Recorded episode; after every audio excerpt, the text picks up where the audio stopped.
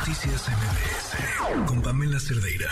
Ya habíamos estado eh, escuchando de este tema. Eh, yo en lo, en lo personal hace, ¿qué será? Como mes y medio.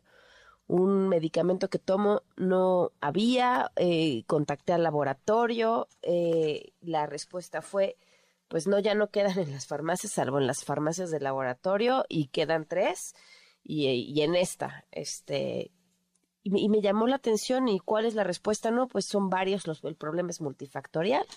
Eh, de hecho, hemos estado tratando de conseguir una, una, entrevista con el laboratorio, porque además es uno de los principales fabricantes de estos medicamentos, hasta que sale este comunicado eh, por parte de la Asociación de Neurólogos Pediatras para decir hay un problema de desabasto de medicamentos neurológicos para niñas y niños. Le agradezco mucho al doctor Juan Calixto Hernández, neurólogo pediatra, presidente de la Sociedad Mexicana de Neurología Pediátrica. Gracias por acompañarnos, doctor. Buenas noches. No, muchas gracias a ustedes. Ahora son de distintos laboratorios, ¿verdad? Sí, son varios laboratorios. Este, pues es eh, eh, la cadena de, producción, de distribución, de venta, de todo, aparentemente. Por eso nuestro comunicado va dirigido a todos los factores, a todos los que están involucrados en esto. Ahora, detectan principalmente tres factores, uno que tiene que ver con la COFEPRIS y otro que tiene que ver con la cadena de suministro. Es en todo, desde la producción, desde la importación de, los medicamentos, este, digo, evidentemente, pues, este, no es un solo factor, y, pues bueno, tampoco puedo yo este, comentar exactamente qué factores son, pero lo, lo, importante es como a usted le sucedió, ¿verdad? Muchos de nuestros pacientes no encuentran los medicamentos. Claro, ahora, ¿son medicamentos que se utilizan principalmente para qué tipo de condiciones?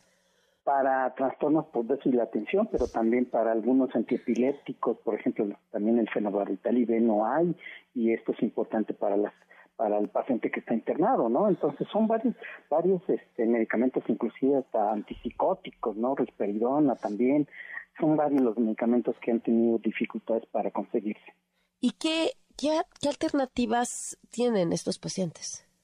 Bueno, pues este, las alternativas son cambiar de medicamento que a veces no siempre les, les beneficia, a veces este, hay pacientes que sí toleran muy bien el cambio del medicamento, pero hay otros que no tanto. Entonces, bueno, pues hay que hacer este cambio de medicamentos, combinación de medicamentos en lugar de utilizar un solo medicamento, tenemos que utilizar dos hasta o hasta tres medicamentos para más o menos este con eh, conseguir el control de la sintomatología de estos pacientes. Hay otras alternativas, pero sin embargo, pues eh, crean dificultad para los pacientes, ¿no? Ya sea porque tienen que andar batallando para conseguir el medicamento o bien se pueden conseguir, pero a situaciones mucho más caras, entonces eh, todo esto implica en la atención de estos niños, de estos pacientes, ¿no? Claro. Ahora, ¿han ustedes conseguido hablar con alguno de los laboratorios? Sí, fíjese que, que afortunadamente este comunicado lo hicimos hace unos días y ya han habido respuestas de algunos laboratorios, ¿no? Ya nos han comunicado a algunos laboratorios que, que este, si bien a lo mejor no se pueden conseguir en todas las farmacias, pero sí nos dan inclusive números telefónicos para que se los podamos ver a, dar a los pacientes y entonces ellos se comuniquen y vean cómo pueden conseguir el medicamento. Afortunadamente ha habido algo de, de, respuesta a esto, ¿no? Ahora, además, me, me, imagino, doctor, que cuando se tratan de medicamentos neurológicos no es tan sencillo como decir, ah, bueno, no está este, tomate este otro, porque algunos llevarán algún periodo de adaptación, ¿no?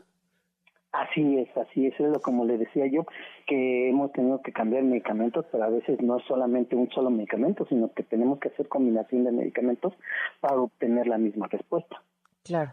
¿En qué pues, casos? Como dice usted, pues llega, lleva un, un periodo de adaptación, entonces se descontrolan un poquito los pacientes. Finalmente, afortunadamente, bueno, pues este no se han descontrolado al 100%, pero sí hay un periodo de adaptación. ¿Cuánto tiempo llevan ustedes detectando este problema? Bueno, este problema ya tiene algunos meses, pero este, donde se hizo muy evidente fue en unas dos semanas, hace unas dos semanas. Ok, a principios del mes de febrero. Así es, así es. Y, em, este, y bueno, pues hemos tenido que hacer este tipo de modificaciones en los tratamientos de los pacientes.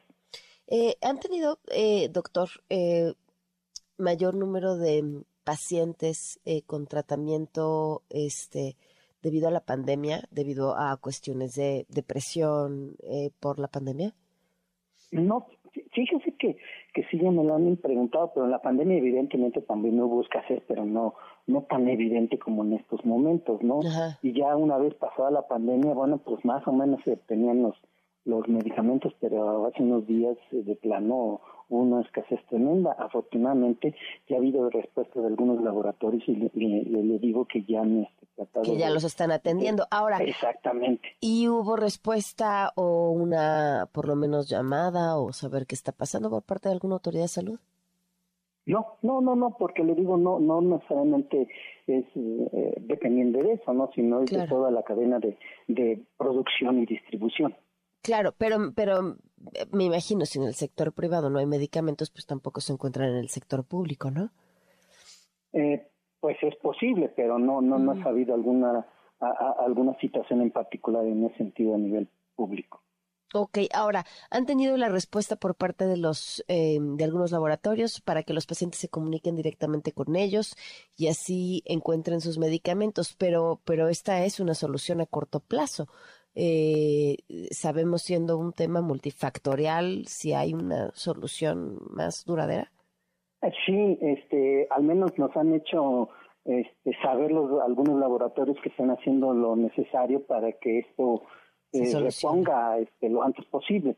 Y, y, al menos nos han dado la esperanza, no nos han dicho que va a haber el, el abasto suficiente, pero este, están poniendo cartas en el asunto y, y bueno, para solucionar esto lo antes posible. Doctor, entiendo que son diferentes laboratorios y diferentes medicamentos, pero ¿hay, hay algún componente en específico que es el que esté provocando esto?